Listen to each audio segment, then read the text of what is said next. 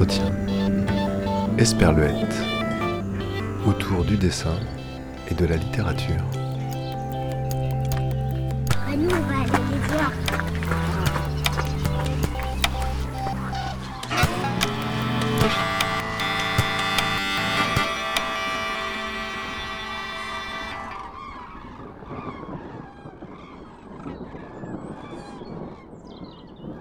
L'émission Esperluette sur JetFM et sur Radio Balise.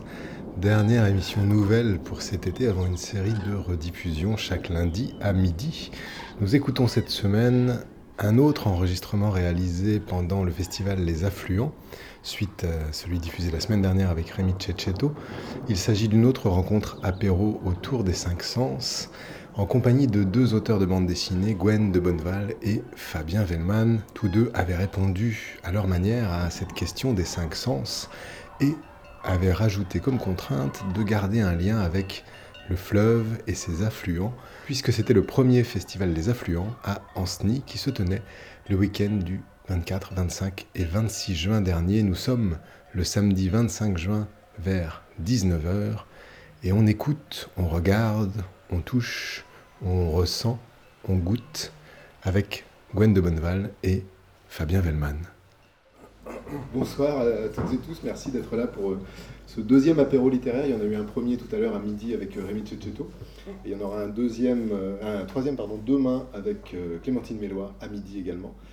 Et l'idée de ces apéros littéraires était de travailler sur le goût, les goûts des invités. Une affaire de goût donc avec l'exploration des cinq sens selon la sensibilité et la subjectivité de, chacune ou de chacun des invités.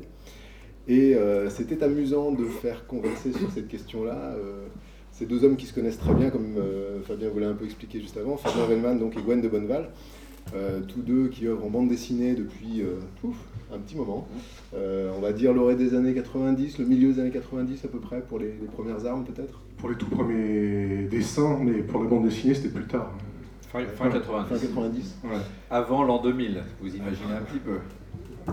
Ouais, pour le salaire en francs, tout ça. Oui, c'est ça, exactement. Avec, Et comme il y avait très peu de francs, ça, se comptait vite. Hein. ouais, le premier salaire en centimes c'est ça.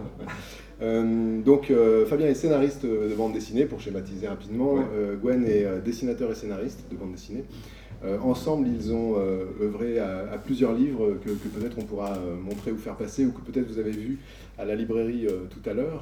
il y a eu, si je remonte euh, pas mal de temps, au début des années 2000, une série qui s'appelait Samedi et Dimanche, qui a été publiée chez Dargo, où c'était euh, un peu vos premiers travaux ensemble. Et, euh, nos premiers travaux quasiment tout court. Enfin, je, crois que c'est le premier contrat qu'on ait signé. C'est ça. Ouais.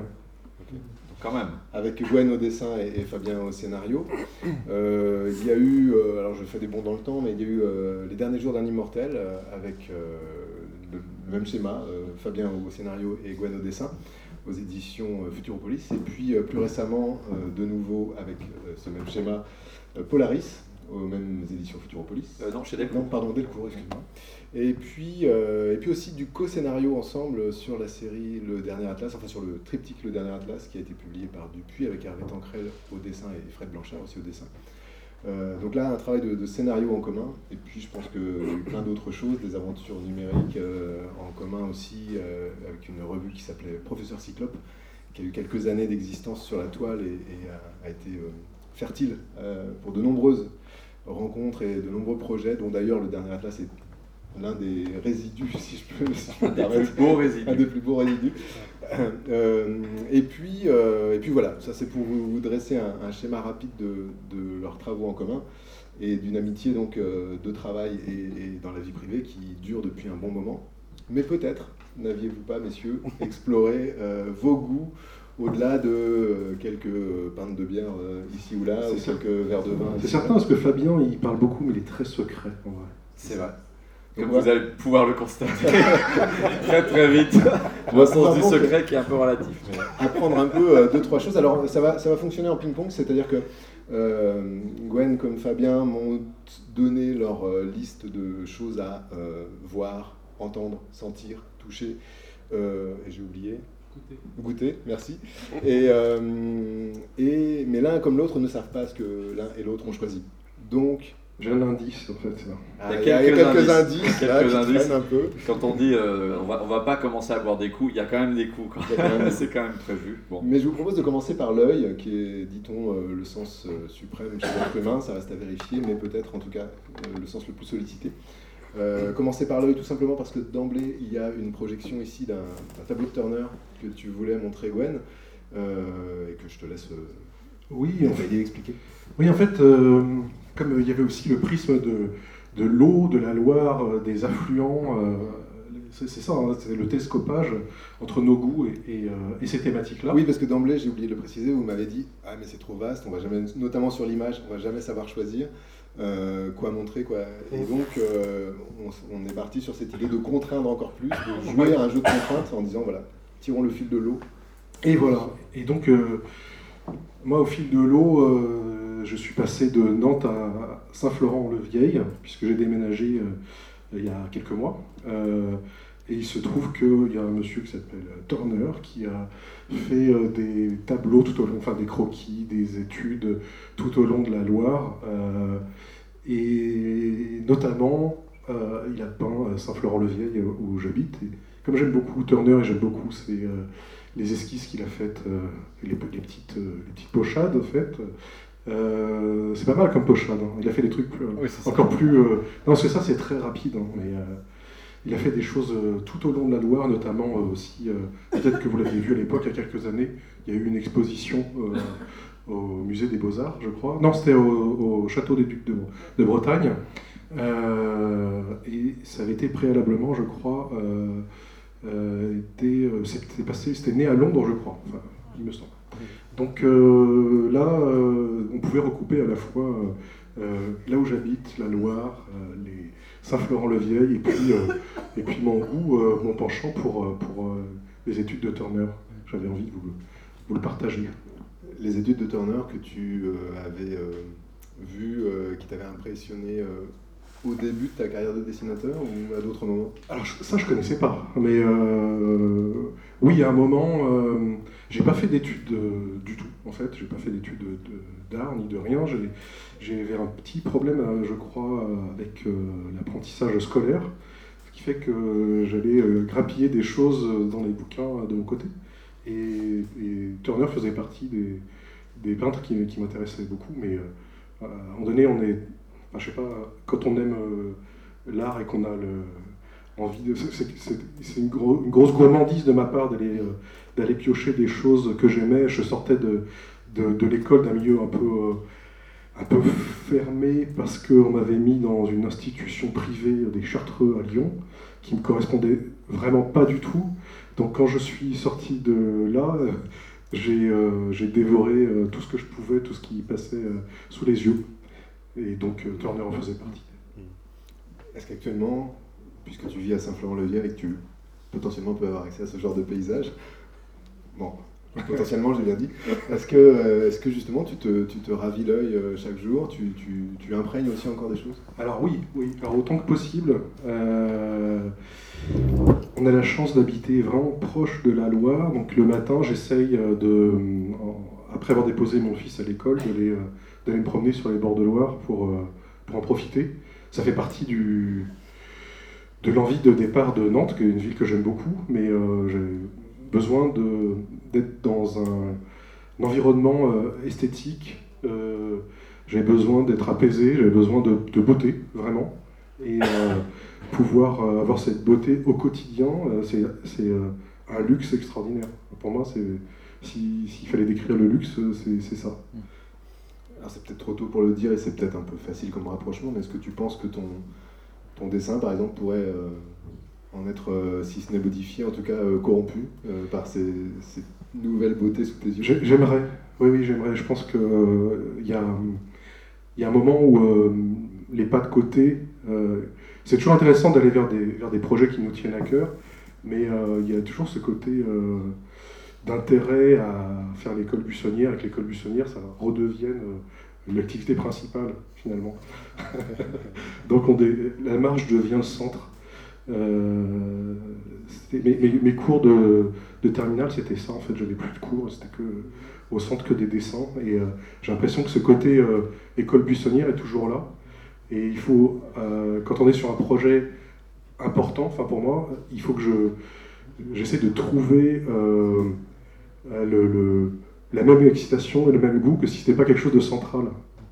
Et ça, c'est c'est pas simple. Alors parfois, il peut y avoir un dialogue entre des petits projets ou des envies de faire des dessins gratuits. En fait, ce qui m'a vraiment fait du bien ces dernières années, c'était de me remettre à faire du dessin pour faire du dessin sans avoir de, but, sans avoir euh, l'idée de devoir gagner ma vie avec. Et c'est quelque chose que je m'étais rarement autorisé.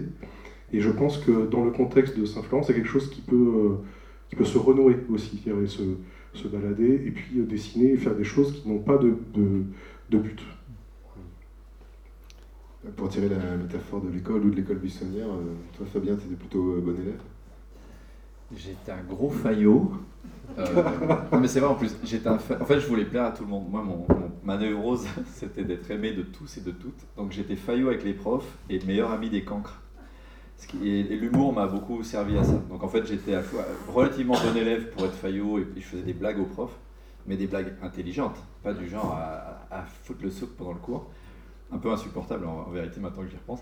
Et puis je faisais marrer quand même le fond de classe. Donc ça, ça a tenu tant que j'étais bon en classe, c'est-à-dire à peu près jusqu'à la fin du collège. Et puis c'est parti en sucette assez vite parce qu'après mon niveau était beaucoup plus euh, compliqué. j'ai fait des études, j'ai fait des études supérieures, donc j'ai tenu, mais j'ai vraiment tenu à la force de la volonté et pas du tout parce que j'avais des facilités. Donc euh, la, la, belle époque où j'étais aimé de tous et de toutes n'a pas duré très longtemps et j'ai essayé de renouer avec ça avec la bande dessinée. avec, le, avec le succès que l'on sait. Ou pas, parce que ça se trouve, vous ne connaissez pas nos boulots, mais euh, justement, on est là aussi pour le, partager. Et je ne peux pas m'empêcher de faire un gag sur, ce qu'il y a ici, parce que est-ce que quand il y a un énorme signal d'alarme rouge sur un plateau, est-ce que c'est pas ça qu'on appelle le lard pompier? Strictement parlant. Et là, je suis désolé, je devais la faire. non, non, non, n'applaudissez pas, je vais continuer. C'est toujours là en fait. Hein. C'était toujours en Non, non, c'est plus fort que moi, exactement. Euh, alors justement, qu'est-ce que tu qu'est-ce que tu as choisi pour l'œil Alors, euh, de fait, j'ai choisi l'image plus que l'œil, parce que je crois que c'est ce qui fait la différence entre un dessinateur et un scénariste. Alors, Gwen, t'es les deux.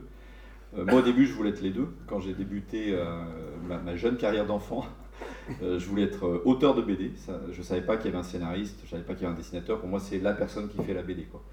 Je, lisais vaguement qu'il y avait Goscinny, Uderzo qui faisait Astérix, mais je sais pas, dans ma tête, c'était complètement flou. Euh, et j'ai quand même dessiné beaucoup, mais en réalité, in fine, quand j'ai renoué avec l'envie de faire de la BD après des études supérieures qui m'ont pas plu, euh, j'ai abandonné le dessin, mais j'ai gardé un lien très très fort à l'image. C'est-à-dire que des, gens m'ont dit tiens, tu t'écris, tu pourrais aussi faire des romans. Ben, je dis ben non, en fait j'ai besoin que ce soit incarné par une image. Soit un dessin, soit pourquoi pas euh, une animation ou un film si ça arrive un jour, mais essentiellement la bande dessinée pour l'instant. Euh, et il se trouve qu'aux États-Unis, ils ont des, types d'études qui s'appellent, je crois, les image studies. C'est vraiment l'idée qu'on étudie l'image au sens le plus large du terme. C'est pas seulement du dessin, c'est pas seulement des, visuels, c'est aussi une image qu'on peut créer dans sa tête. Et j'ai voulu utiliser cette, euh, ce, petit lien-là, euh, aussi parce que j'ai pas envie d'apporter des choses sur une clé USB. Euh, pour évoquer un thème qui m'est cher et pour rebondir sur le côté l'affluence, le fleuve, et c'est parce que c'est une image que j'emploie beaucoup pour parler de la créativité. Ma fameuse théorie des cacahuètes que Gwen connaît déjà très très bien, Henri, je suis moins sûr, mais peut-être peut-être un peu. J'ai donné quelques cours de scénario à des étudiants et une question qui revenait souvent, ou une question de journaliste aussi, qui était de dire d'où vous viennent vos idées euh, m'interpellait beaucoup parce que au début je disais ben, j'en sais trop rien une idée ça vient bon l'inspiration voilà comme Turner on est j'avais une image un peu romantique hein, du style on, est au bord du fleuve avec une écharpe dans le vent puis d'un coup on est frappé par l'inspiration. Et en fait en vrai j'avais l'impression que c'était pas ça et qu'en plus c'était même une image un peu trop romantique et un peu dangereuse parce qu'elle donnait un peu un peu une impression d'un truc qu'on a ou qu'on n'a pas c'est d'ailleurs à cause de cette image que j'ai repoussé le fait de faire de la BD très longtemps. Et en en faisant, je me suis rendu compte que c'est beaucoup plus pragmatique que ça, que c'est beaucoup, beaucoup, beaucoup de travail.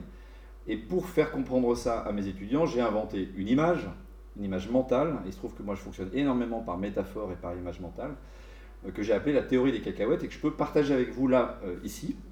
Et c'est très facile parce qu'en plus, on est dans un lieu clos.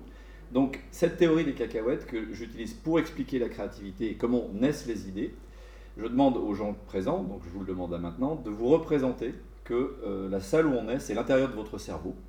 Donc voilà, petit exercice mental. Euh, que les fenêtres qui sont ici, c'est vos yeux, ou en tout cas tous vos sens en réalité, tout ce qui va faire rentrer des informations dans votre cerveau. Et pour une raison qui m'échappe encore, à l'époque où j'ai eu l'idée la première fois, j'ai dit c'est des cacahuètes qui sont balancées comme ça par ces, issues. C'est des informations. pourquoi des cacahuètes, je sais pas, mais à chaque fois que j'ai voulu changer l'image par la suite, elle marche moins bien. Donc euh, des cacahuètes. Et dans ce cerveau dans lequel vous êtes là, c'est en apesanteur, c'est-à-dire qu'il n'y a pas de gravité. Donc les cacahuètes, elles peuvent filer comme ça, à l'infini, et euh, ricocher contre les parois de votre cerveau euh, pour toujours. Et donc j'explique à mes étudiants, de même que je peux le partager avec vous, une idée, c'est quand deux cacahuètes se percutent. C'est-à-dire qu'une idée, c'est une information, j'ai lu quelque chose dans la presse, j'ai vu un, film, j'ai entendu quelque chose dans une interview, donc c'est quelque chose qui est préexistant à mon cerveau. Mais une fois que ça se percute, deux cacahuètes ensemble, il y a une étincelle, quelque chose se passe, et ça, ce qui m'a donné l'idée de, cette, de, cette, cette, métaphore, c'est un livre de Gianni Rodari qui s'appelle La grammaire de l'imaginaire, où il fait des jeux avec des enfants, qui sont un jeu qui est très très simple, qu'on va faire à l'instant. C'est en prenant deux mots au hasard. Donc je vous propose de choisir un mot très vite, n'importe quoi. Tomate. Tomate, et un autre mot qui n'a rien à voir. Bancal. Bancal. Désolé pour euh, ceux qui n'ont pas été assez rapides, c'est aussi ça, la créativité. tomate et bancal. Ça, c'est deux cacahuètes qui se percutent. Donc euh, Gianni Rodari dirait qu'est-ce qu'on peut écrire comme histoire avec ça? Et donc, on va dire d'abord, première chose, j'imagine, une tomate bancale. Donc, vous venez tous à l'instant de plus ou moins essayer d'imaginer l'image d'une tomate bancale. C'est hyper dur. On est dans quelque chose qui est à la limite de l'abstraction ici, mais qui est presque faisable. Et, et ce qui est intéressant, c'est qu'il y a trois secondes avant, on n'avait pas du tout cette image en tête en tant que scénariste. Eh bien, détrompe-toi. oui, alors, à part, à part Gwen, qui me connaît par cœur. Donc, après, vous allez me dire, qu'est-ce qu'on en a à faire d'une tomate bancale? Alors, c'est là qu'un scénariste se dit, bon, là, forcément, le, c'est très difficile d'en faire une histoire. Gianni Rodari, avec des enfants, en fera une histoire. Pourquoi? Parce que les enfants n'ont pas de sens critique. Pour eux, la tomate, elle peut être bancale. Il n'y a pas de souci, on peut imaginer une histoire là-dessus. Un adulte va se dire, oui, bon, enfin, en fait, on passe notre temps d'adulte à oublier des idées idiotes. On dit non, non, quand même pas une tomate bancale. Quoi. Ou alors, autre image qui aurait pu me venir, j'utilise une tomate pour caler une armoire bancale. J'ai une autre image qui me vient. Et j'ai une autre histoire qui me vient, d'ailleurs, qui ne tient pas très bien la route. Quoi. À moins que la tomate soit OGM. Alors, elle est un peu dure, elle est un peu forte, elle a été faite en Espagne. Je ne dis pas ça de manière raciste du tout, mais parce que quand même, les tomates espagnoles, des fois. C'est un autre sujet que je vais aborder avec Corian. Bref, donc vous voyez qu'on a une deuxième image, une autre histoire, etc. Donc ce que j'aimais bien avec cette métaphore, et je vais vite la boucler dans tous les sens du terme, la métaphore et ma, bouche, parce qu'on a du temps à... Voilà, c'est qu'on voit bien que... oui, c'est vrai, mais justement c'est pour ça que je vais très vite. Euh, on, voit bien qu'avec deux informations qui n'ont rien à voir, j'ai pu créer un, prototype d'histoire, un tout début d'histoire, et que c'est pas du génie du tout, c'est du hasard. Mais ce que, ça, ce que ça veut dire derrière, c'est que si genre je n'ai lu que trois livres, et qu'il n'y a que trois cacahuètes dans ce hangar géant dans, en apesanteur, eh ben, elles vont se passer l'une à côté de l'autre, comme ça, elles vont, se croiser, ricocher, parce que je parle vraiment de hasard, je ne parle pas de talent ici. Et qu'à un moment donné, genre tous les, euh, tous les 50 ans, deux cacahuètes se, percutent. Bon, quelqu'un qui n'a pas de culture générale, c'est ça. Donc la, la règle d'or, et ça n'a rien à voir avec le génie, ou le talent ou quoi, c'est d'abord de multiplier les entrées de cacahuètes. C'est-à-dire qu'en fait, ça veut dire qu'il faut vraiment tout le temps, tout le temps, tout le temps se tenir au courant. C'est la première métaphore que j'utilise pour mes étudiants. Et puis deuxième métaphore, c'est que si on avait dit tomate et banane, par exemple, bah, c'est trop proche. C'est-à-dire qu'en fait, c'est deux choses qui vont pas créer d'étincelles. On va dire oui, bon, bah, je vais au marché, quoi. Tomate, banane, euh, c'est le même champ sémantique, ça dit la même chose. Donc ça veut dire aussi qu'il faut varier les cacahuètes. Ça veut dire que si je lis, par exemple, c'est ce que je dis à des étudiants, si, ne, ils ne lisent que de l'heroic fantasy, je leur dis, mais lisez n'importe quoi d'autre que de l'heroic fantasy, parce que sinon vous n'allez faire que des histoires qui font se percuter des cacahuètes d'heroic fantasy. Et ça ne sera que les mêmes histoires qui ont déjà été faites par plein d'autres gens. Donc voilà, deuxième fil de métaphore, pour voir qu'à partir d'une image, non seulement moi je m'en sers pour trouver des histoires, mais je m'en sers aussi de manière conceptuelle pour développer ma pensée. Et en fait, l'intérieur de mon cerveau ressemble vraiment à ce que vous êtes en train de vivre, donc c'est un peu un cauchemar. C'est très très rapide. J'ai énormément de choses qui me viennent en tête tout le temps. Euh, et ça depuis l'enfance, pour faire un, lien un peu avec ce que tu disais, euh, depuis l'enfance vraiment. Alors j'étais à peu près à l'aise dans la scolarité, mais j'étais pas heureux dans la scolarité. Et pour des raisons qui m'échappent et qu'il faudrait voir avec ma psy qui, n'a pas pu venir, euh, je pense que c'était lié à un sentiment d'enfermement quand j'étais petit. Je ne saurais pas exactement vous expliquer pourquoi maintenant, puis je garde quelques secrets pour mes amis, mais je me sentais enfermé dans ma vie. Et, pour le coup, il y en a, ça va être euh, de- de- d'explorer euh, le voisinage, euh, puis du voisinage, ils vont explorer la ville d'après, puis après, ils vont exposer le- aller voir le pôle Nord. Moi, c'était uniquement mental. Ça s'est fait comme ça. C'est que mon domaine d'aventure, d'explora- d'exploration, ça a été ma tête. Et ça s'est passé par cette espèce de, de chaos, d'arborescence, d'histoires qui se percutent euh, et qui finissent par s'incarner co- comme des images. T'es dans des images idées aussi. C'est ça. Ouais. C'est ça. Et euh, avec le. Moi, je trouve que ça rejoint d'une autre manière ce qu'on disait tout à l'heure, parce que le fait de- d'emmagasiner, de, lire des choses, d'avoir une culture générale, c'est aussi euh, se, se promener, se balader, de regarder les choses qui sont à portée de. Dieu et qu'on regarde peut-être mal ou pas. Euh, et, euh, et parfois, on peut avoir des petits chocs esthétiques parce que tout d'un coup, euh, ça nous accroche l'œil. Et, euh, derrière, il peut y avoir une révolution aussi. C'est que une plante, quand on l'observe de près, euh, quand on la dessine, on a l'impression qu'on est dans quelque chose de totalement extraterrestre euh, derrière. Donc, le fait d'emmagasiner des images, c'est aussi pas que les idées, mais c'est également le fait de, s'imprégner, de, de savoir regarder en fait ce qui est autour de nous. Peut-être qu'un autre des trucs qu'on fera après euh, ira dans le sens que, que tu dis. Parce que bizarrement, je suis assez d'accord avec toi. Ah, c'est pas incompatible, c'est non, non, tout à fait. Alors les, les cacahuètes donnent envie de, de commencer l'apéro vraiment. Mais euh, je crois qu'on attend que ça. C'était fabuleux. Pour ça, alors, on va peut-être passer à, au... Alors c'était au goût, enfin en tout cas aux bières Ah ou, oui, au, alors oui. ou au vin blanc. Est-ce qu'on est-ce qu'on Est-ce qu'on mélange Est-ce qu'on mélange pas? Est-ce qu'on hiérarchise? Ah, je ne sais pas. Euh, Oh, je pense que c'est en même temps, là. est-ce que non vous voulez C'est un dire peu ce que vous voulez de- en fait. S'il y en a qui préfèrent du vin, d'autres de la bière, et vous n'êtes pas obligé d'en boire, c'est juste pour goûter. C'est une proposition. C'est une proposition. On est donc sur le goût.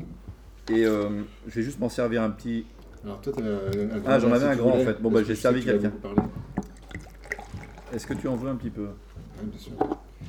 Euh, Est-ce que Gwen, tu en prendras un dis, un mot de cette bière.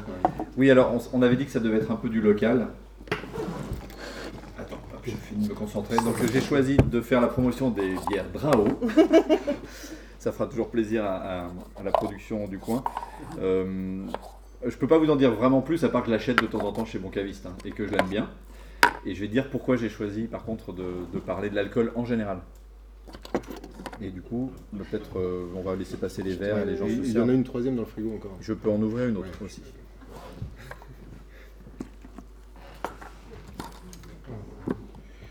Alors, du coup, je, je- je ne l'ouvre pas en même temps. Moi, j'ai choisi un, vin que je viens de découvrir euh, en habitant à Saint-Florent. euh, c'est en fait le, domaine de la paonnerie. Et le vin, c'est rien que melon, un vin blanc, euh, que je connais depuis peu, mais qui est, voilà, qui est fait à Annay, donc vraiment à, côté. Euh, et euh, c'est un vin qui est un vin nature, donc euh, peut-être que tout le monde euh, n'apprécie pas le goût, je sais que c'est pas toujours un goût facile. Et, euh, et voilà, tout simplement, c'est un vin que j'apprécie, qui est, qui, est, qui est du coin et que je voulais vous faire partager, que je voulais partager avec vous également. Il y en a qui commencent. Vous pouvez commencer à les boire, hein, c'est. Et sur le vin et sur l'alcool, euh, j'aurais des choses à dire aussi. Ouais. Tu veux commencer, Fabien Bah, on va- on va garder sans doute rebondir, euh, je pense. Euh, quand, quand Henri nous. Enfin, je vais dire un nous parce que je pense qu'il y a des sujets sur lesquels on sera peut-être similaires. Quand Henri nous a proposé de, de parler du goût et puis pourquoi pas aussi des produits locaux, bon, très vite. euh, Puis là, il y a l'odorat aussi, hein, pour, le vin. ouais. Et l'odorat, il y a- il y a pas mal de choses qui sont, qui sont mêlées.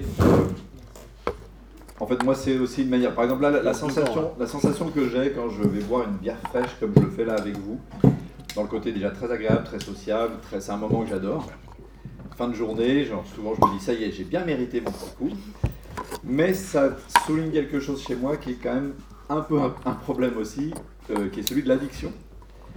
Euh, parce qu'à certains égards, et même si c'est pas une addiction, euh, disons, problématique socialement en moyenne, je me rends compte que des fois, si je m'écoute euh, un peu trop, je vais facilement prendre mes quelques bières par jour. Et qu'en fait, il y a une raison à ça, toute bête, c'est que c'est un anxiolytique et un, un antalgique. Et qu'après une grosse journée de travail où j'étais devant mon ordinateur tout le temps et que j'ai mal au dos, parce que j'ai facilement des problèmes de dos, si en plus je suis anxieux pour un certain nombre de raisons, et je suis toujours anxieux pour un certain nombre de raisons, euh, politiques, écologiques, sociales, euh, métaphysiques, enfin, euh, le monde m'effraie. Euh, à vrai dire, l'alcool est quand même une bonne manière de mettre une petite distance avec tout ça. Et, et de se rendre compte que c'est à la fois un plaisir et à la fois un- une sorte de médicament et que ce médicament commence à être un faux ami au bout d'un moment. Euh, est quelque chose qui me, qui, qui me pose une question un peu régulièrement. Alors heureusement, euh, ma femme et mon fils sont là pour me faire la morale, mais assez régulièrement. C'est-à-dire que quand j'ai le malheur de prendre un verre de, de bière à table, par exemple, je me fais mais, mais décalquer. C'est pour ça que tu te caches. C'est pour ça que je le fais ici, bah, je me cache, je le fais devant une trentaine de personnes, c'est je parlais de d'autres moments. Ah oui, non, par contre, les autres fois où tu m'as vu boire, oui. Euh, et d'une manière plus vaste, mais parce que peut-être que pour la partie de l'alcool, on a déjà eu des discussions à ce sujet avec Gwen, donc je vais peut-être te laisser rebondir là-dessus, mais de manière plus générale, je dirais aussi que c'était une manière d'aborder un tempérament euh, addictif de ma part, y compris dans le travail.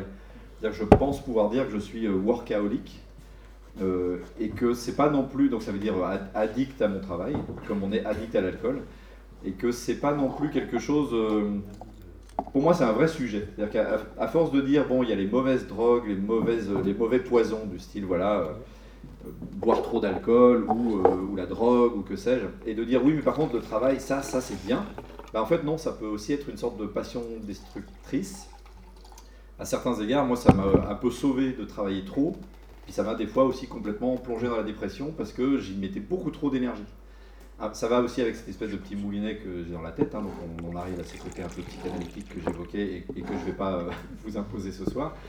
Euh, mais je trouve intéressant aussi d'aborder, même publiquement comme ça, le fait que même à une échelle qui est raisonnable, je ne me considère pas comme alcoolique. Maintenant, un médecin dirait euh, c'est où l'alcoolisme À partir de quel moment vraiment on, l'est Mais par contre, je sens bien que j'ai un tempérament addict et que le travail a été l'endroit où j'ai mis cette énergie euh, mais que finalement je, peux aussi souffrir des mêmes problèmes que dans une autre addiction, c'est-à-dire d'y passer beaucoup trop de temps, de me perdre dedans, d'y perdre ma, vie sociale, familiale, euh, et que c'est peut-être quelque chose qu'on n'évoque pas beaucoup d'habitude dans une interview, et que là, quelque part, juste par le biais de la bière, euh, de manière en plus qui reste quand même assez...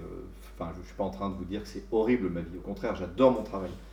Mais ça permet aussi de montrer que c'est pas que un long fleuve tranquille, tiens, regarde, hop, un lien avec la loi, euh, que c'est aussi un rapport qui est, voilà, c'est une passion et une addiction et donc un peu une souffrance aussi, le travail. Je ne peux pas m'empêcher d'écrire, mais des fois ça me flingue un peu aussi et il y a des fois je passe des insomnies complètes euh, sur, à cause de scénarios. Oui, alors ben, moi c'est un peu différent mon lien avec l'alcool au départ. On est dans une discussion d'alcoolique pas anonyme du tout. Euh, Bravo Gwen. C'était, euh, j'ai l'impression, à un moment donné, je voulais euh, faire un, un recueil de, en bande dessinée. Je voulais demander, euh, faire un collectif. Je voulais demander à des gens de témoigner là-dessus. Je l'ai pas fait. C'est une, c'est une vieille idée qui traîne. Peut-être un jour je ferai. Mais je, l'idée, c'était, euh, le titre, c'était un peu provocateur. C'était euh, l'alcool m'a sauvé la vie. Euh, après, on pourrait faire une suite. euh, avant de me l'avoir reprise ou quelque chose comme ça, mais mais euh, il y a un peu de ça pour moi. C'est-à-dire que j'étais d'une timidité effroyable. Je comprenais pas comment les rapports sociaux, comment les gens pouvaient se parler. se- C'était très difficile pour moi. Donc j'ai fait d'énormes efforts pour socialiser.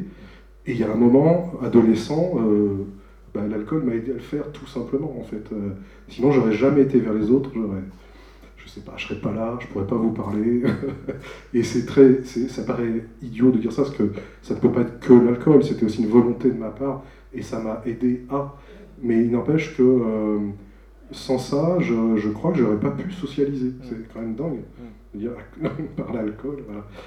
Ensuite, euh, évidemment, ça, ça pose euh, énormément de, de problèmes. Après, la- la- l'adolescence et puis la vie de jeune adulte, euh, je l'ai vécu pleinement et voilà.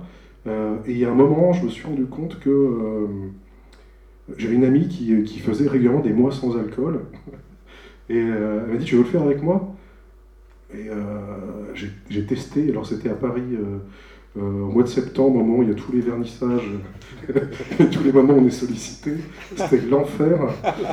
Et euh, le deuxième jour, je, me souviens, j'étais dans un vernissage, puis je disais, j'ai pas bu d'alcool hier. Les gens me disaient, bah ouais.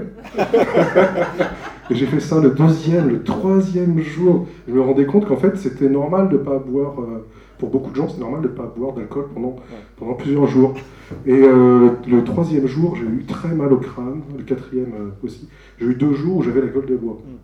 Et là, je me suis rendu compte que euh, j'avais commencé à être alcoolique parce que j'avais les effets de, de l'alcool dans le corps qui, qui le réclamait euh, sa dose. Et en fait, je suis allé au bout de ce mois sans alcool et je me suis dit, je veux pas renoncer à boire, mais je veux pas devenir alcoolique. Ce qui fait que j'ai trouvé, je pense, cet équilibre-là. Euh, J'espère. Euh, et j'essaye d'avoir le même équilibre entre le besoin de solitude qui est fondamental chez moi et le besoin de sociabiliser.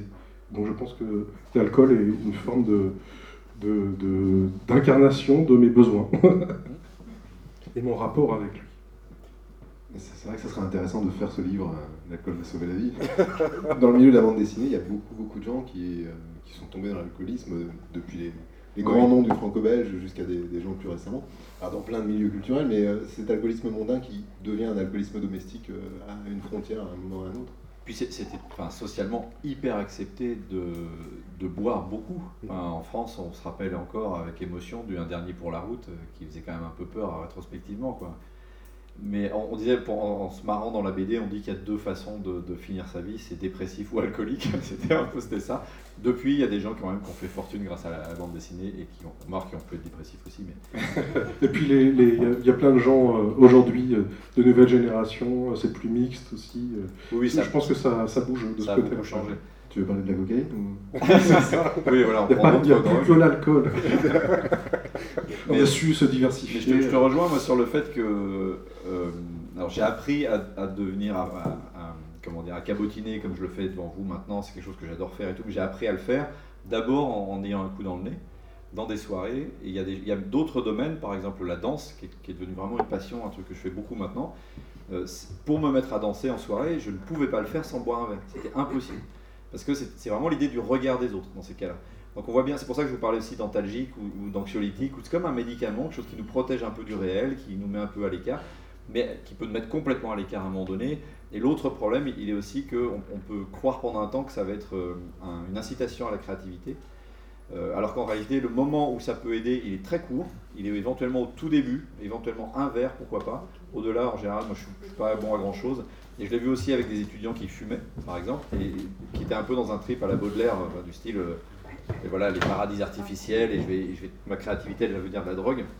Je les mettais énormément en garde en disant que Baudelaire a d'abord travaillé beaucoup avant d'aller dans les paradis artificiels, alors qu'éventuellement ça puisse booster euh, que le LSD ou autre, ou, ou des tripes euh, de plantes, de peyote, puissent emmener dans d'autres euh, dans d'autres univers, sans doute. Maintenant, de là à dire que la créativité, c'est là-bas qu'on va la chercher, je préfère ma théorie des cacahuètes, dans ce cas-là, de justement complètement basique, en disant genre cultive-toi, bosse, et, et tu trouveras des idées, ça viendra. Donc on est vraiment dans l'apéro là. Ouais, on y revient. Cacahuètes, bière, euh, on a vraiment respecté la thématique, mais à fond quoi. Et, et je fais un lien sur ce que tu viens de dire, Fabien, c'est euh, l'alcool qui désinhibe et qui permet la danse, par exemple. On peut peut-être faire le lien avec le, le- le toucher. Euh, toucher, le, rapport au toucher et peut-être toucher les autres. Mm. Là, c'est quelque chose qui, qui demande une désinhibition. Oui, oui, c'est- c'est très très particulier. Alors moi, je me suis mis à la danse d'abord par la danse de, de soirée. C'est un genre comme un autre, hein. c'est-à-dire, ça- appelons ça la- moi j'appelais ça la danse du poulpe quand je le fais, c'est-à-dire un côté genre allez, YOLO, diraient maintenant les jeunes générations. Mais c'est genre euh, se- se- danser pour passer un bon moment en soirée quoi. Mais même ça, enfin je sais pas comment vous vous êtes en soirée, c'est pas anodin. On, on se, enfin c'est pas facile de se dire je suis au milieu de, de gens qui dansent et de se dire je danse pour moi. Je sais pas si pour vous c'est simple, moi ça l'était pas. Danser pour moi, ça voulait rien dire parce qu'effectivement, alors il y a le toucher, mais en réalité c'était surtout le regard qui était compliqué. Donc ça, ça a été la première étape. Et là, avec un peu d'alcool d'abord, puis de moins en moins d'alcool, puis après juste pour le plaisir du- de, de la danse et, et de la musique, c'est devenu quelque chose qui, bah, que j'adore faire. Et là, je suis passé à la danse contact, qui est un type de danse d'improvisation où là, c'est un contact avec les gens. Mais comme c'est de la danse, ça rend les choses beaucoup plus simples et, et souples que par exemple, si, je, vais, je vais faire un test que je vais vous demander de ne pas faire. C'est un- une sorte de non-test. Mais imaginons que je vous dise, je vous propose de toucher la personne qui est à votre gauche ou à votre droite, et que c'est pas quelqu'un que vous connaissiez. On peut s'attendre quand même à ce que vous ayez un tout petit moment de hop. Genre, euh, ouais, mais non, parce que là on parle d'intimité, on parle d'un contact, euh, comment ça va se passer. En plus, maintenant, et on a raison de le faire, il y a la question du consentement qui se pose de plus en plus. Heureusement, eh ben, le contact physique, c'est une de ces barrières quand même. Le contact avec la peau, c'est quelque chose. Dans ce contact, c'est un endroit où on sait qu'on va se toucher. Et c'est OK. Et bon, les gens font attention quand même, il y a des règles. hein. Fait pas n'importe quoi, on met pas les doigts dans les yeux ou on touche pas le cou des gens. Bon, on sait se tenir. D'où l'intérêt de ne pas boire d'alcool avant la danse contact. D'ailleurs, c'est des endroits qui sont des endroits de non-utilisation euh, de substances prohibées. Et ils ont tout à fait raison. Et ça a été une autre étape, moi, qui m'a amené à un rapport au corps qui était justement, vous, l'avez bien compris, euh, la façon dont j'ai parlé un peu d'avant, un rapport ultra cérébral au monde. Donc en fait, la, la BD m'a ramené déjà à quelque chose de plus incarné, parce que de bosser avec des gens, c'est déjà de ne pas être dans son univers. Et ça aussi, ça change du roman. Un roman, c'est quelqu'un de tout seul qui écrit son univers. Moi, au début, j'étais très frustré de devoir travailler avec des gens qui allaient avoir des visions différentes des miennes. C'est pas comme ça. C'est pas comme ça que je l'imaginais, mais, mais euh, les gens me disaient, bah, à ce moment-là, euh, bah, tu te sors les doigts et puis tu, puis tu les dessines, tes trucs. Et puis je dis, non, je veux pas non plus. Donc en gros, j'étais un peu un enfant capricieux, pénible. Et puis petit à petit, j'ai valorisé ça. Je me suis dit, mais ça, c'est génial de bosser avec des gens différents. Et au tout début, bosser avec Gwen, bosser avec Mathieu Bonhomme, qui faisait partie du même atelier et tout, pour moi, c'était vraiment de l'apprentissage puissance 1000, c'est-à-dire euh, beaucoup d'inconfort. Beaucoup, et on- n'est pas loin de cette zone du toucher ou de l'intimité. Parce que s'approcher de quelqu'un pour travailler avec, c'est déjà être dans une zone d'intimité commune. Et entre les tout débuts, sur samedi et dimanche, où on a appris à bosser ensemble, et, euh, le dernier Atlas où on a co-scénarisé, il s'est passé tout un process qui est assez passionnant. Parce qu'au début, moi j'étais avec beaucoup comme ça de, de réticence, mais qui était lié en fait à un manque de confiance. Voilà, J'avais j'avais peu confiance en mes idées, donc du coup, quand j'en avais une, je, je- je m'y accrochais à fond. Quoi. Moi, je te trouve un peu dur parce que tu avais ce côté euh, euh, aussi à pas rentrer en conflit. Donc, euh, Non, mais c'est parce que je- Ouais. tu voyais pas, mais je bouillis intérieurement. eh oui, en fait, il le cachait très bien et je j'apprends qu'aujourd'hui. Mm. C'était non, il me l'a dit avant. Mais sur le coup, je l'ai pas tant euh, senti. Non, non, je, je le montrais peu, mais par contre, c'est vrai que j'apprenais, et je me disais, mais j'aurais pas fait ça comme ça quand même. C'est... Par contre, j'avais vu- qu'avec Mathieu, c'était plus euh, difficile. S'il n'est pas là, alors je. Oui, on peut, on peut y Avec, avec moi, ça allait, mais avec Mais Mathieu. Mathieu, c'était dur. hein. Non, mais c'est surtout que je me souviens que euh, et c'est pas, c'est les collaborations en fait, c'est toujours ça. Que ce soit en bande dessinée, euh, dans n'importe quel domaine, c'est euh, de savoir quel est euh, l'obje- l'objectif. En fait, qu'est-ce que tu vises. Oui, c'est ça. Et à un moment donné, euh, si tu veux faire une bande dessinée euh, qui est plus axée sur les idées ou plus sur les personnages, soit tu arrives à faire un mix excellent comme le dernier Atlas, C'est ça. soit vous tirez chacun d'un côté parce que au départ on n'a pas la même idée, mais on, on se dit on va faire une bande dessinée, ça va traiter de tel sujet, et puis finalement la façon de réaliser cette bande dessinée, euh, les, les gens n'ont pas forcément projeté la même chose. Et, et c'est ça qui est délicat et qu'on apprend au fur et à mesure euh, avec l'expérience. Bah, et comme bah, on va filer la métaphore, comme une danse. C'est que si il peut y avoir deux personnes qui n'ont pas le même tempo et ça marche pas. Ça peut être deux très bons danseurs et ça marche pas. Moi j'ai déjà vécu des collaborations où ça n'a pas marché. C'est comme ça, faut pas insister. On pourrait faire dire que c'est la même chose dans les couples. hein. Ce que je dis là, d'un couple, un duo de, de- de gens qui travaillent, c'est assez vrai aussi affectivement parlant. Des gens qui, on pourrait dire ça devrait coller, puis ça colle pas. Il y a une question de, je sais pas, un tempo qui marche pas. Des fois aussi, ça va être qu'il y en a un qui dit je veux montrer que je danse très bien au détriment presque de la danse. Quoi. Et, donc il y a l'autre qui va suivre comme il peut, en disant, oh, attends, euh, et ça c'est des, des- duos de boulot où il y en a un qui est un peu dans une forme de virtuosité, qui veut prouver un truc, ou qui veut entraîner quelque chose dans une direction, alors qu'en fait ce que j'ai appris moi petit à petit, c'est que je ne devais pas prouver que j'étais un bon scénariste, je devais faire un bon livre. Et en fait, faire un bon livre, c'est pas forcément faire le scénario que j'ai dans ma tête, mais faire le scénario le plus adapté à la personne qui est en face de moi. Donc c'est une question là encore d'écoute, de retour. Moi là, dans ce contact, c'est- la même chose que ça, mais de manière très intuitive. Mhm. C'est-à-dire que c'est tout de suite, tu vois si le rythme est bon, si tu est-ce que tu, tu appuies trop sur la personne, pas assez, etc. Mais c'est une assez belle image de ce qu'on essaie finalement de faire petit à petit. Et dans le dernier Atlas, ce qui était génial pour moi, c'est que c'était la première fois que je co-scénarisais quelque chose. Un, très, un, projet très compliqué pour moi, très lourd, et que je ne pouvais pas du tout porter seul. Et, Gwen a, accepté euh, volontiers de se joindre à moi. Et on était tellement comme un vieux couple qui se connaît que vraiment, euh, on, on- on bossait à toute vitesse. Il n'y avait plus d'ego. On n'était plus en train de dire euh, non, mais moi je pense que. C'était on disait qu'est-ce qui est bon pour l'histoire? Et quand quelqu'un disait, quelqu'un apportait une idée en disant peut-être ça pourrait être ça, et l'autre faisait non, On n'est pas en train de se dire Quoi Tu oses me dire que mon idée n'est pas bonne? Non, on est en train de dire Ok, non. En fait, euh, on, on disait pas complètement non, on laissait l'autre développer, puis on sentait que ça prenait pas, donc on passait au jeu. Avec une petite moue, du style Oui, oui, continue. Ouais, ouais. Puis on mangeait des cacahuètes. Il y a plein de manières de- d'humilier quelqu'un publiquement en réalité. Euh, Gwen, sur le, sur le toucher, à quoi tu avais euh, Ah. pensé? C'était peut-être la part manquante, non? Non, j'ai- j'ai j'ai- j'ai quelque chose, mais ça va être difficile de faire passer dans le public, quoique, mais ce serait plus rigolo de, de, de- de faire une expérience à l'aveugle avec euh, Fabien. Tu veux que je ferme les yeux Je veux que tu fermes les yeux. Attends. C'est pas, je sais que tu as fait une école de commerce, tu as peut-être été visité, je ne sais pas.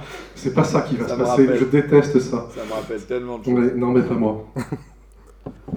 S'il fait quelque chose de répréhensible par la loi, vous me le dites hein, quand même. A priori, ça devrait Alors, j'ai amené ça. Ah. Tu fermes toujours les yeux. hein Oui, toujours. Ouais. Alors. Tu entends ce bruit Oui, je sais pas, c'est un peu inquiétant. c'est un gant en latex Alors, Non, c'est mal compris sur cette question du toucher. alors, je vais te donner un objet. Oui, Hein dans ma main Voilà. Dans ta main, voilà. Ça, tu le prends. Oula, oh, Tu vas enlever ton, micro. ton micro. Je peux, je peux mettre ça. Tu vas mettre ta main au-dessus. comme ça. D'accord, oulala. Est-ce que tu sais ce que c'est? J'ai le droit de prendre un peu de temps. Ouais. Ça me fait penser à un sable, Ouais. un sable fin. Ça, ça ressemble à du Sud-Loire. Ouais. On est sur une note de quoi? Sur une, sur une note, euh, une petite note de, de Saint, Saint-Florent-le-Vieil. euh. Oui, monsieur. C'est- du sable de Saint-Florent-le-Vieux. Waouh Alors ça. Eh ben je m'épate moi-même. Nous n'avions pas répété ce tour de magie hyper, hyper spectaculaire. Ah ouais, nous on aime le spectacle. Mais le pire, c'est que la sensation était très agréable. Je- J'en profite pour vous le dire, parce que vous n'avez pas pu trop euh, percevoir. Mais... Après, je peux faire passer si vous voulez toucher du sable Oui, de. Saint-Florent, mais bon. Touché par Fabien Wellman, désormais. Ça vaut tout de suite beaucoup plus. oui, c'est ça. Non, c'était un clin d'œil parce que euh, voilà, je, je, je voulais ramener quelque chose de local, puis, puis je, je- jouer avec Fabien un petit peu. Ah, mais c'est drôle. Non, mais le pire, c'est que ça fait complètement sens. J'a- J'adore les bords de loi en plus, donc euh, ça, me- ça, me fait très- ça me plaît beaucoup. Et après, pour l'histoire, euh, et pour revenir à des préoccupations écologiques, euh, Oui. le, le, le sable de la Loire a été énormément utilisé pour euh, remblayer euh, euh, Nantes, en fait, euh, les, et euh, l'Erdre, euh, ce qui est devenu ensuite le cours des 50 otages, etc., et, tout, et toutes les, les îles. Euh, donc ça a eu un coût écologique, je crois que c'est des 220 millions de tonnes de sable ou quelque chose comme ça. Je crois que c'est plus de 200 millions en tout cas. Euh, donc voilà, il y avait un lien aussi avec nos préoccupations euh, personnelles. euh, et voilà, il fallait que je te fasse toucher ce sable. Mais je te remercie. Non, oui, on, on pourrait beaucoup, beaucoup vous parler d'écologie. euh, Gwen et moi, c'est des, c'est des sujets qui nous, euh, qui nous passionnent, mais qui nous inquiètent énormément. Donc peut-être que ça viendra par un autre biais, on verra. Euh, par le biais de, de l'écoute, par exemple. Qu'est-ce qu'on écoute Ah, ah, ah. alors C'est à toi Fabien, là, parce que moi je viens de te, te renverser du sable sur les mains. C'est vrai. Alors, euh, on- alors, ce qui est un peu embêtant, c'est que je devais faire ce- cet exercice dans la salle d'à côté parce qu'il y avait un piano. Je voulais interpréter cette partition de John Cage. Je ne sais pas si vous la connaissez. C'est la pièce qui s'appelle 4 minutes 33. Vous pouvez la faire circuler pour en apprécier la, la subtilité. Et euh, comme on n'a pas toute la soirée, je vous propose de- de- d'écouter cette pièce pendant, disons, 30 secondes. Et bon, il y en a qui connaissent déjà le contexte de la chose. Donc en fait, l'idée un petit peu ici, ça va être, je, je vais vous donner une sorte d'intention autour de cette pièce qui, vous l'aurez noté, est silencieuse. Mais en fait, qu'est-ce que le silence? Je vais vous demander pendant ces 30 secondes d'être attentif. Je vous dis pas à quoi, mais d'être attentif. Voilà.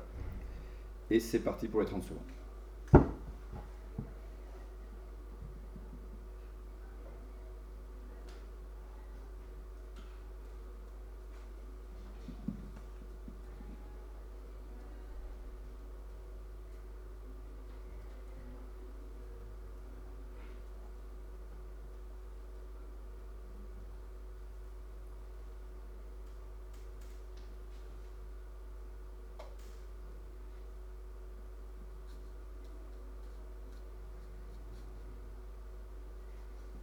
Et voilà, c'était un peu court. Je suis désolé, la pièce fait logiquement 4 minutes 33, donc elle avait été donnée à Woodstock pour la première fois. Au- à la plus grande surprise des, gens qui ont écouté euh, la pièce parce que John Cage n'avait pas du tout mis dans le contexte. Il, un, musicien est venu sur le piano, n'a pas joué pendant 4 minutes 33, donc ça a donné une autre expérience que celle-ci parce que les gens commençaient un peu à râler en fait dans la salle. On peut interpréter ça de plein de manières. En gros, c'était la période où John Cage, donc grand musicien euh, qui allait vers le zen par la suite, a commencé à basculer vers cette idée du, rien ou, du- ou ou de la méditation ou de l'ouverture à autre chose. Donc dans le cas de Cage, c'est très très centré sur l'écoute. C'est qu'est-ce qu'on entend pendant qu'il ne se passe rien. Donc certains disent que c'est 4 minutes 33 de silence, en réalité c'est 4 minutes 33 d'une expérience auditive où il n'y a pas de piano. Que j'ouvre un petit peu plus largement à cette idée d'attention. C'est que je ne peux pas être dans vos têtes, je ne sais pas à quoi vous avez pensé. Peut-être que ça s'est focalisé sur le son, du fait même, enfin moi en tout cas j'étais frappé par le fait que juste avant on était dans ce côté on parle, on parle, il se passe des choses, on rigole, plus rien. Donc un contraste quand même assez fort et un peu saisissant, qui m'a bien plu en fait. Ça peut être aussi de laisser traîner le regard à des endroits où j'aurais pas porté le regard sinon. Ça peut être de penser à quelque chose qui me revient d'un seul coup dans la tête. Pourquoi c'est revenu à ce moment-là? Pourquoi ce truc-là ne m'a pas laissé tranquille? Ou pourquoi au contraire c'est passionnant que ça revienne dans ma tête à ce moment-là Etc. Ça m'a ramené par exemple à des, sensations de l'enfance quand je suis dans la classe et qu'il y a un grand silence parce qu'on est censé rendre la copie, mais j'ai plus envie de rendre la copie, et que mon, mon cerveau partait dans telle et telle direction. Et ça re- rejoint un petit peu ce que disait euh, Gwen tout à l'heure sur cette notion de. Quand on parlait des cacahuètes, c'est pas forcément des informations au sens strict du terme, c'est peut-être des impressions, c'est peut-être de faire attention à des choses plus subtiles. Et c'est très très proche de la méditation. Et euh, c'est une des choses qui, moi, m'a fait du bien, entre autres, dans les dernières années, euh, en plus de la psychanalyse, parce que le fait est que j'ai fait une psychanalyse et que ça m'a fait beaucoup de bien. Mais, et, et que la danse m'a fait du bien, parce qu'elle a un côté méditatif, mais c'est beaucoup de la méditation en pleine conscience, alors qui n'est pas du zen exactement, mais c'est assez proche, dans cette notion de vivre l'instant présent et en le vivant pour ce qu'il est, et pas pour ce que mon cerveau est en train de me dire qu'il devrait être, ou qu'il aurait dû, ou que ça va bientôt être, etc. Et cette notion, pour moi, elle est très très importante, justement pour faire rentrer une autre gamme d'informations dans mon cerveau, qui sont un, un petit peu plus imprégnées de réalité, avec ce que ça comporte d'un peu inconfortable. Si par exemple il ne se passe rien, comme là il- ça a été le cas pendant 30 secondes, euh, comment je réagis? Qu'est-ce qui se passe? Qu'est- Comment je, Qu'est-ce que j'intègre de ça? Par exemple, dans un ascenseur, c'est très gênant. quand il n'y a pas une petite musique qui est tout aussi gênante d'ailleurs, souvent. Donc voilà, ça c'était ma petite expérience euh, John Cage.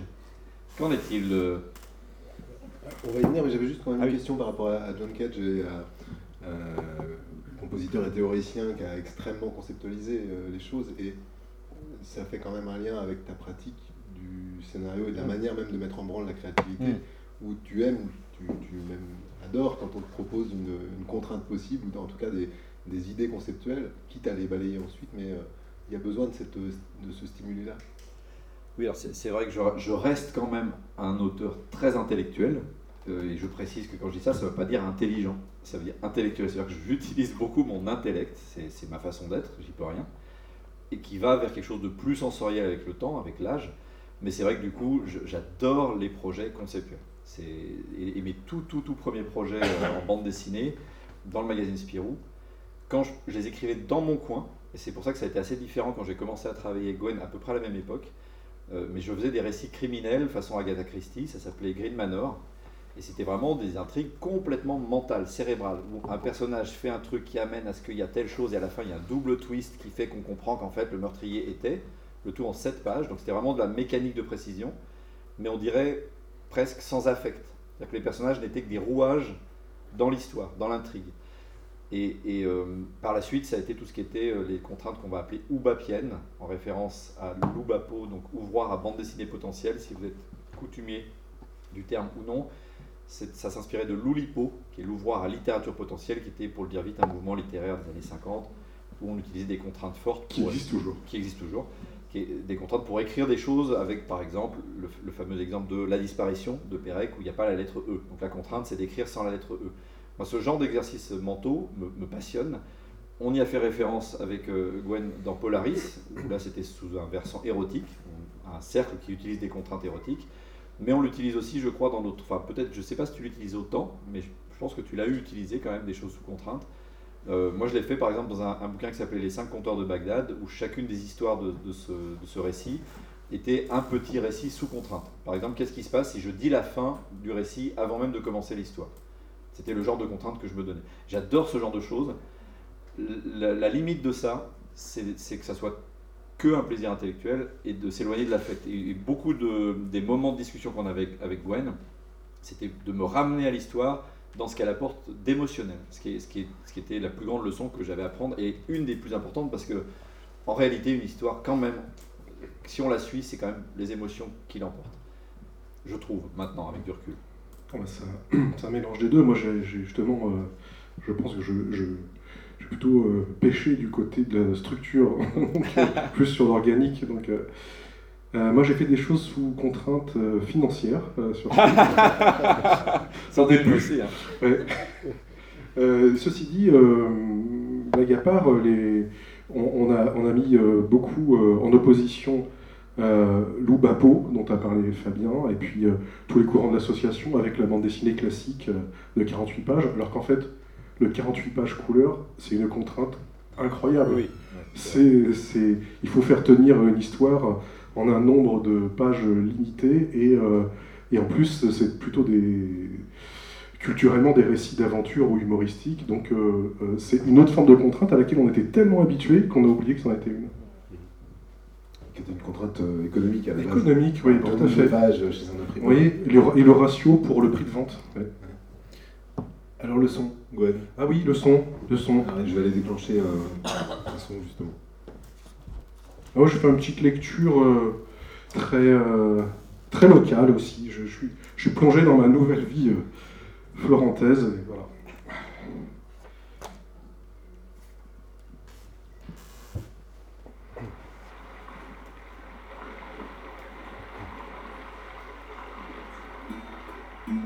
C'est ainsi que le vallon dormant de l'Ève, petit affluent inconnu de la Loire, qui débouche dans le fleuve à 1500 mètres de Saint-Florent, enclos dans le paysage de mes années lointaines, un canton privilégié, plus secrètement, plus somptueusement coloré que les autres. Une réserve fermée qui reste liée de naissance aux seules idées de promenade, de loisirs et de fêtes agrestes. Ce qui constituait d'abord pour moi, il me semble, sa singularité, c'était que l'Èvre, comme certains fleuves fabuleux de l'ancienne Afrique, n'avait ni source ni embouchure qu'on pût visiter. Rien n'est surprenant dans mon souvenir comme la variété miniaturiste des paysages que longe le cours sinueux de la rivière dans l'espace de ces quelques kilomètres.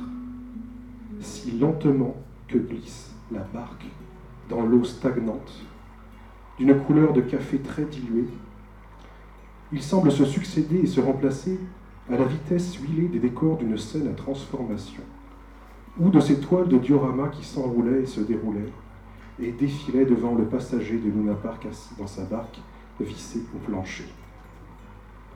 Le plaisir exceptionnellement vif et presque l'illusion de fausse reconnaissance que m'a procuré dès les premières pages la lecture du domaine d'Arnheim tient, je pense, à la sensation que la nouvelle de Poe communique simultanément de l'immobilité parfaite de l'eau et de la vitesse réglée de l'esquif, qui semble moins saisie par un courant que plutôt tirée de l'avant par un aimant invisible.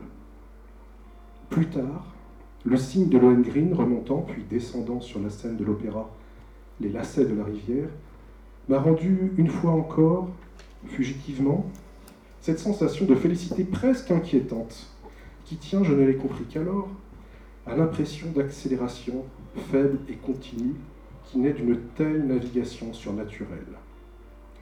Le sentiment de l'appel, dans toute son urgence confiante, loge pour nous dans ces esquifs ingénus, signes caïques, auges de pierre, qui glissent dans les contes à la surface d'une eau immobile.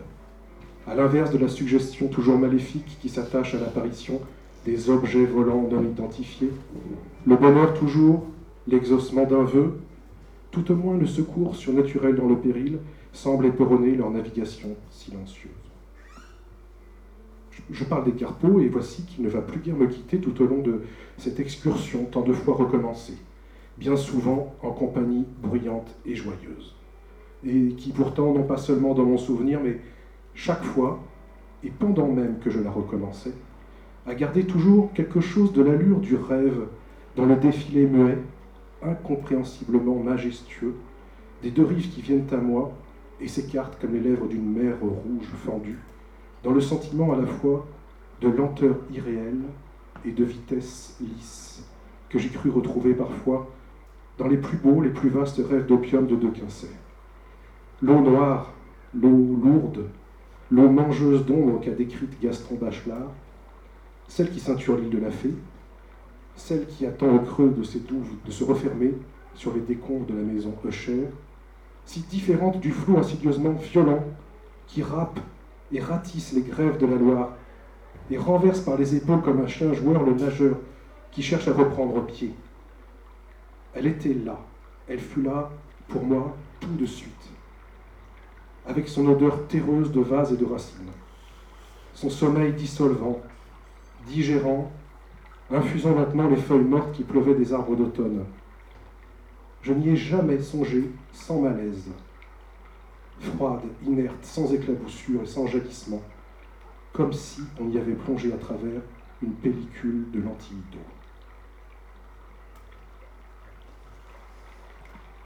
C'est un extrait des eaux étroites de Julien Gracq, qui parle d'un petit, euh, petit affluent, comme il, comme il le dit, juste à côté de chez moi. Merci. Petit affluent tout con. En t'écoutant en fait et en, écoutant euh, ce texte de Grac et, la musicalité des mots de, de Grac, je me demandais, c'est une question pour vous deux, à quel point dans l'exercice d'écriture du scénario, la musicalité euh, et, la sonorité, elle est importante. L'oreille, est-ce qu'elle est importante au moment d'écrire? Ah bah, Alors, euh, ça dépend quel type de bande dessinée on écrit. Je me suis beaucoup posé la question du, style en- en bande dessinée. Après, il y a ce dont parlait Fabien tout à l'heure, quand on est dans une forme de récit euh, euh, très, euh, très conceptuel, très pensé. on peut se rapprocher d'une écriture plus, plus littéraire, plus romanesque, je pense. Et c'est quelque chose qui est intéressant. Après, il y a aussi une bande dessinée qui peut être plus proche du réel, du dialogue, du vivant, qui est aussi de la musicalité, mais qui est une autre forme de musicalité. Et parfois, l'équilibre est, pas simple à trouver parce que c'est pas fait pour être dit. Il y a, il y a- c'est la- c'est l'alliage du texte et de l'image qui fait la bande dessinée. Et, mais ça, pourrait ne pas être incompatible. Simplement, euh, je pense que je ne fais pas toujours l'effort de ne pas être que dans le- la fonctionnalité. Enfin, si je, enfin, j'espère que je fais plus que ça, mais, mais euh, j'ai l'impression que euh, on pourrait hausser à la fois l'exigence de la langue et, du dessin et que ce soit compatible quand même.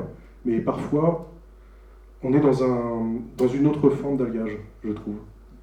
Ça, dépend vraiment de, la bande dessinée, euh, de- du style et de l'intention de, départ. C'est vrai que euh, le, rapport entre l'image et le texte dans la bande dessinée, c'est- premier en fait. Euh, quand, quand j'ai exposé à mon grand-père le fait que j'allais faire de la bande dessinée, il a dit euh, d'abord il n'a pas compris, il a dit je vois pas ce que c'est, et un jour il est tombé sur vraiment un très très mauvais livre euh, dont je préfère même pas vous parler.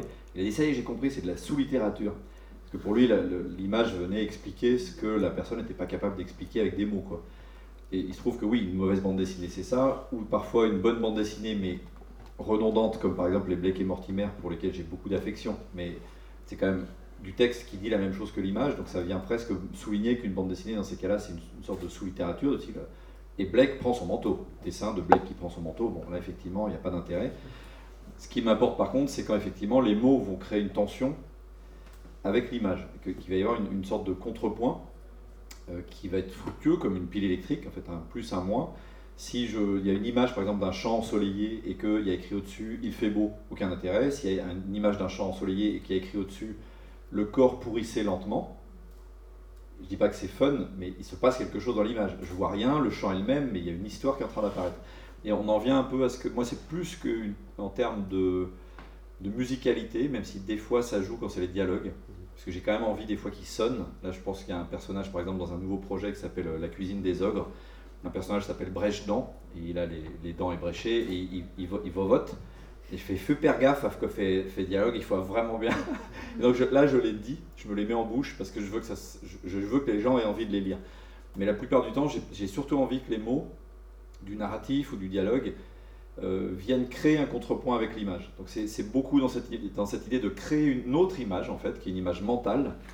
Ce que, ce que permet la BD, ce que je trouve génial, c'est que c'est un art qui est très actif, en fait. C'est l'art des cacahuètes.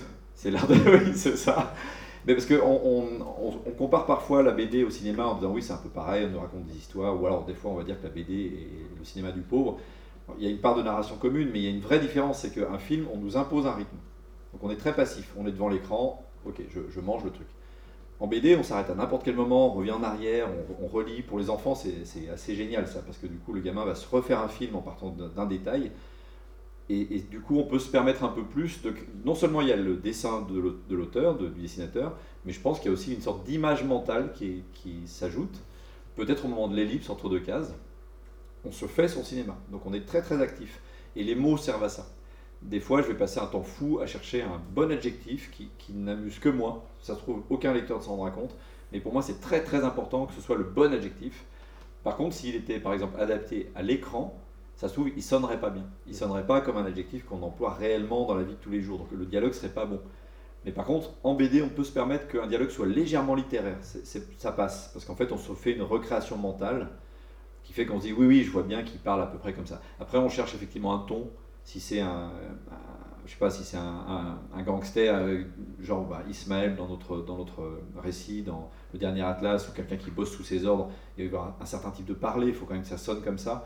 Donc il y a une musicalité qui est plus liée, euh, oui, à ce moment-là, peut-être à quelque chose de, culturel ou de social. Euh, et puis après, j'aime bien aussi qu'il y ait quelque chose d'un peu poétique. Je peux faire un, petit rapprochement à ce que je voulais vous lire. Euh, mais aussi pour une autre raison. Je voulais aussi le dire pour une autre raison, et je vais l'expliquer après. Ça sera un, très court extrait de Aimé Césaire, donc on n'est pas du tout dans le sud-Loire, euh, Les armes miraculeuses, un recueil de ses poèmes. Donc le petit passage que je voulais lire, c'est celui-là. Le grand coup de machette du plaisir rouge en plein front, il y avait du sang et cet arbre qui s'appelle flamboyant et qui ne mérite jamais mieux ce nom-là que les veilles de cyclone et de villes mises à sac, le nouveau sang, la raison rouge, tous les mots de toutes les langues qui signifient mourir de faim et seul, quand mourir avait le goût du pain et de la terre et la mer un goût d'ancêtre, et cet oiseau qui me crie de ne pas me rendre, et la patience des hurlements à chaque détour de ma langue. Bon, moi je lis ça, ça me met en transe, et je ne comprends rien. Donc ce que je trouve génial avec la poésie en particulier, bon là j'ai cité Césaire parce que j'ai une passion pour lui, passion, euh, je ne suis pas du tout un exégète hein, de son œuvre, mais quand j'en lis ça me, ça me sidère, c'est que voilà, ça crée des images en moi, il n'y a aucun sens, je ne suis pas en train de me dire oui c'est l'histoire de... Par exemple le texte de Gwen qui est super, il est hyper narratif. Moi j'étais complètement pris dans les images, j'étais complètement sur la Loire. Ici on est dans un autre pôle de la littérature, de la poésie, moi j'adore les deux, hein. c'est pas pour les opposer, c'est juste j'adore les deux. Au bout d'un seul coup, je me dis c'est des fulgurances, c'est quelque chose de très onirique, de très organique. Ça pourrait n'avoir aucun sens et pourtant c'est fait de telle manière que je trouve ça génial. Un autre poète n'aurait pas fait la même chose, j'aurais pas eu la même sensation. Et je, me sens très très loin d'être capable d'écrire ça. Donc voilà un exemple de quelque chose qui moi me, me nourrit, mais pas, pas dans le sens où je vais tenter de le faire, mais plutôt comme une espèce de, je sais pas comment dire ça, j'ai envie de me laisser imprégner par une petite musique et de me dire voilà, ça c'est incroyable ce qu'il arrive à faire avec des mots. Je, vais m'en imprégner comme, comme une musique, je crois que c'est vraiment ça finalement. Comme si j'écoutais une musique à un moment donné. Et puis après, je vais écrire mon dialogue, et mon dialogue il est explicatif, il raconte une histoire, il est très, il, est très classique en réalité.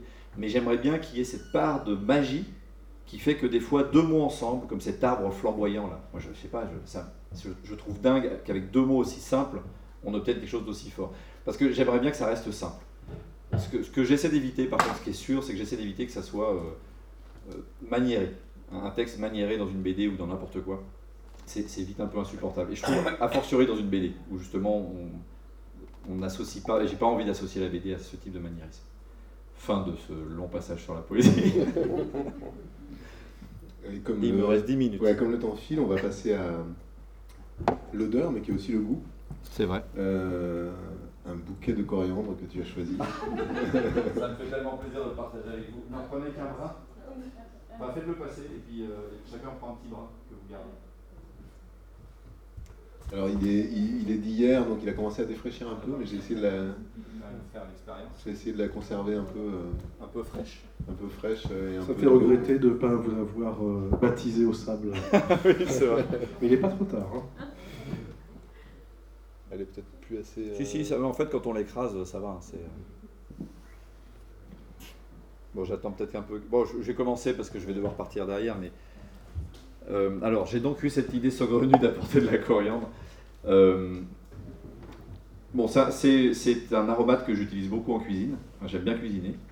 Euh, j'adore ça. Je trouve que ça transforme complètement une salade quand on en met dedans. Par contre, j'ai appris qu'il y a genre 10 à 20% de la population qui ne supporte pas du tout le goût de la coriandre, pour qui c'est vraiment mais, dégueulasse.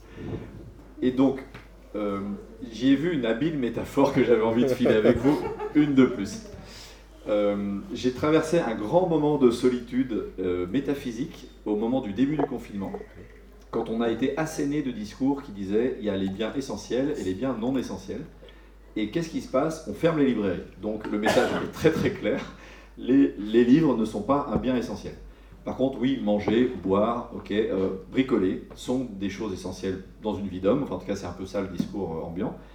Et j'avais beau savoir que c'était faux, euh, la, récurrence du discours m'a imprégné. Peut-être parce que en tant qu'auteur, j'essaie toujours d'être ouvert, un peu poreux au monde autour de moi, mais là, j'étais trop poreux.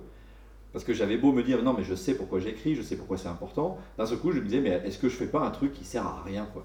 Puisqu'à un moment de pandémie, quand vraiment c'est une question de vie et de mort, on ferme les librairies, bah, c'est quand même bien le signe absolu que c'est pas important.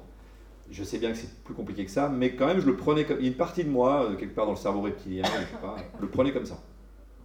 J'ai fait un long, long, long détour euh, de, de discussions avec des amis euh, qui, qui me rassuraient, qui me redonnaient des arguments que je connaissais, mais que j'avais besoin de réentendre, qui sont quand même que, oui, effectivement, pour ce qui est de la survie pure, on, peut se contenter de patates, mais, très, très subtile métaphore de, de l'aromate, mais n'empêche, nourrissez-vous de patates pendant, à l'eau, sans sel, pendant euh, trois mois, et on en reparlera. C'est-à-dire que oui, bien sûr qu'en termes de survie pure, on peut tout à fait se débrouiller avec des patates, des carottes, un peu de protéines. Il n'empêche que, et de même qu'on peut se passer de l'art pendant un temps, de l'art, de la fiction, de la musique, de ce qu'on veut. Il n'empêche qu'au bout d'un moment, il y a quand même un manque, quoi. un manque qui est celui du goût. J'aurais pu prendre une autre métaphore que j'ai évitée parce qu'elle est très connotée euh, religieusement parlant, c'est le sel. Parce que moi j'ai été abreuvé de, de, paraboles parce que j'étais quand même euh, un jeune catholique fervent, j'allais beaucoup à la messe, j'écoutais beaucoup les homélies, c'est le seul moment où je m'ennuyais pas à la messe, c'est le moment où il y avait enfin un texte qui racontait un truc un peu nouveau, parce que tout le reste de la messe était quand même très balisé. Et il y, a, il y a une parole assez connue euh, de l'Ancien Testament qui dit Vous êtes le sel de la terre. Donc, je ne vais pas faire trop évangélique, je n'ai pas utilisé ça. Mais il y a de ça. C'est pour, quelque part, je me suis dit bah voilà, finalement, qu'est-ce qui fait que j'adore euh, un aromate? C'est que ça transforme un plat. Ça, ça- un- D'un plat qui est un peu banal, on peut en faire un truc de fête avec pas grand-chose. C'est- Je n'ai pas apporté du caviar. Quoi. Euh, Déjà, euh, Henri n'a pas voulu. Mais j'ai apporté de la coriandre budget de la prod. hein. qui voilà, qui coûte pas grand chose. Ça aurait pu être euh, un peu d'oignon frais, ça aurait pu être un petit peu de sel, un petit peu de poivre. Et ça, vraiment, quand, moi ce que j'aime dans la cuisine, c'est quand elle est très simple, avec des ajouts de deux trois trucs bien choisis qui sont super bons, qui transforment le plat. Et ben voilà, quelque part je me suis dit, parce que j'aime dans la cuisine, j'aime bien ça aussi dans l'art, c'est-à-dire on n'est pas en train de réinventer complètement un plat. Les histoires, on les a toutes racontées depuis des milliers d'années. On apporte notre petite musique à nous. Et certes, ça n'est pas vital au premier degré, mais c'est bien entendu vital d'un point de vue psychique, d'un point de vue spirituel presque, d'un point de vue gustatif. Et à partir du moment où je me suis remis un petit peu droit dans mes bottes là-dedans, j'ai pu me remettre à écrire, mais vraiment en toute joie, en me disant c'est bon, ok, oui, c'est pas essentiel au sens de, mais et là c'est marrant parce que l'image, m'a- quelque part, m'a permis de remettre de l'ordre dans ma tête. Une fois de plus, j'ai vachement, vachement besoin, comme tu dis, des idées concepts en fait, ou des, images idées plutôt. Oui, et puis euh, bah, j'ai plus l'impression qu'on confondait les besoins premiers et euh, qui est essentiel pour un être humain. C'était assez mal nommé, je pense. exactement. Euh, et puis surtout, euh, ça peut être le plat principal et ça l'est euh, le récit, la fiction, l'art. En réalité, il n'y a aucun être humain qui n'est pas pétri de récits. On est des êtres de fiction tout le temps, tout le temps. On se raconte soit parce que on a envie de se projeter une vie à venir et on se raconte que si on fait tel ou tel choix de vie, on sera mieux si on avait habité à tel endroit. Si on fait, euh, voilà, on est dans un récit de projection. Soit a posteriori, il y a des choses qu'on a m- vécu, euh, ça peut être des traumas, des choses difficiles à vivre, etc. C'est aussi le but de la psychanalyse, c'est on ne va pas empêcher ce qui est déjà advenu, mais on va pouvoir se raconter d'une autre façon. Donc euh, notre manière d'être au monde, c'est de se raconter qui on est. Donc pour moi, c'est même euh, l'essence de l'être humain au-delà de, de, sa survie physiologique. Alors ça, je suis hyper d'accord. Je distinguerai juste les histoires personnelles qu'on se raconte, que tout le monde va faire, y compris pendant un confinement. Et c'est quand je sortirai du confinement, je vais faire ceci, cela, ou si je pouvais, que tout le monde fera, y, compris sans les auteurs. Deux, du récit collectif. Et en même temps, là je te rejoins à nouveau, je crois que le récit collectif est essentiel. Et encore plus dans des périodes de crise. Et c'est, je pense, ce qui est en train de nous manquer d'un point de vue même politique, si je vais, je vais aborder ça avec beaucoup de précaution, je ne sais pas quels sont vos bords politiques, ou même si vous êtes allé voter, mais ce qui me semble manquer actuellement, c'est justement quelque chose de l'ordre d'un récit collectif d'une façon de voir le monde, de voir le pays, de voir l'écologie, comme on mixe ça ensemble. Non, c'est clairement pas une bande dessinée qui change ça, mais je pense que le rôle des auteurs, un rôle peut-être vital, et là peut-être politique, c'est précisément d'essayer de donner du sens par la fiction, parce qu'il se trouve que la fiction permet ça, cette espèce de... C'est pas comme un essai. On a besoin des deux, je pense qu'on a besoin de, de concepts, d'essais, mais on a aussi besoin d'émotions et de fiction qui nous racontent la même chose, mais ressentie et incarnée pour en faire un récit collectif, dans le meilleur des cas. Mmh moi, je ne distinguais pas le récit personnel et collectif parce qu'il ah y a une grande porosité euh, entre les deux, euh, à mes yeux, parce que le récit personnel, il est déjà dans un récit collectif, il est enchâssé dedans. Oui, oui, c'est vrai, c'est vrai. Juste pour conclure, peut-être euh, l'odeur pour toi, Gwen ah, mais moi, c'était le vin aussi, j'avais mêlé le vin aussi. C'était l'odeur avec, avec, le goût. C'est un, une substance qui peut, à la fois. En plus, il y a plus de, de parfum que de, que de goût. On peut ressentir plus de, moi, je ne suis pas très doué là-dessus, malheureusement, mais il paraît que l'olfactif est, est, plus, euh, a une, palette plus grande que le, que, le gustatif. Et, comme j'adore les métaphores, je comparerais certains vins à certaines BD. non, mais c'est vrai, je fonctionne toujours comme ça, je ne peux pas m'en empêcher, hein, c'est fou. Vous voyez, il y, a des BD que j'ai lus en mode Waouh, trop bon Et hop, y a, y a pas de, ça n'a pas de longueur en bouche. C'est-à-dire qu'en fait, euh, je l'ai aimé, puis je l'ai oublié immédiatement. Il y a des BD que j'ai lus en me disant oh, c'est pas mal. Et puis l'air de rien, j'y suis revenu, j'y suis revenu, et je me rends compte qu'en fait quelque chose s'est passé qui m'a nourri, qui a été beaucoup plus profond. Donc je pense aussi on pourrait voir un, même type de subtilité avec certains, certains vins, mais je suis comme toi pas un très grand connaisseur. De toute façon moi je me bourre la gueule à la bière. Donc bon. Mais tu vas pas avoir le temps puisque tu dois aller prendre un train. Je prends la bouteille. Mais tu prends la bouteille évidemment. Euh, bon, on aurait pu continuer assez longtemps, mais ça fait un petit moment déjà qu'on discute. Tu dois prendre un train. Il y a dans un instant le concert de Rémi Cecchetto et Geoffroy Tamizier qui va commencer juste ah dans la salle à côté pour euh, ce festival des affluents. Donc merci Gwen de Bonneval, merci Fabien Hellman. Merci à vous. Merci. Merci, merci beaucoup. C'était l'émission Esperluette et un retour sur le festival Les Affluents qui s'est tenu à Anceny le dernier week-end du mois de juin festival littéraire avec des autrices et des auteurs de la région et un beau panel d'éditeurs et d'éditrices de la région. À l'intérieur de ce festival m'était proposé d'animer trois rencontres apéro et c'est la deuxième que nous venons d'écouter en compagnie de Fabien Vellman et Gwen de Bonneval. Un enregistrement réalisé le samedi 25 juin vers 18h30. Esperluette est terminé pour cette semaine. À partir de la semaine prochaine, une série de rediffusions parmi les émissions de la saison pour continuer tout l'été à la même heure, sur la même antenne, le même jour.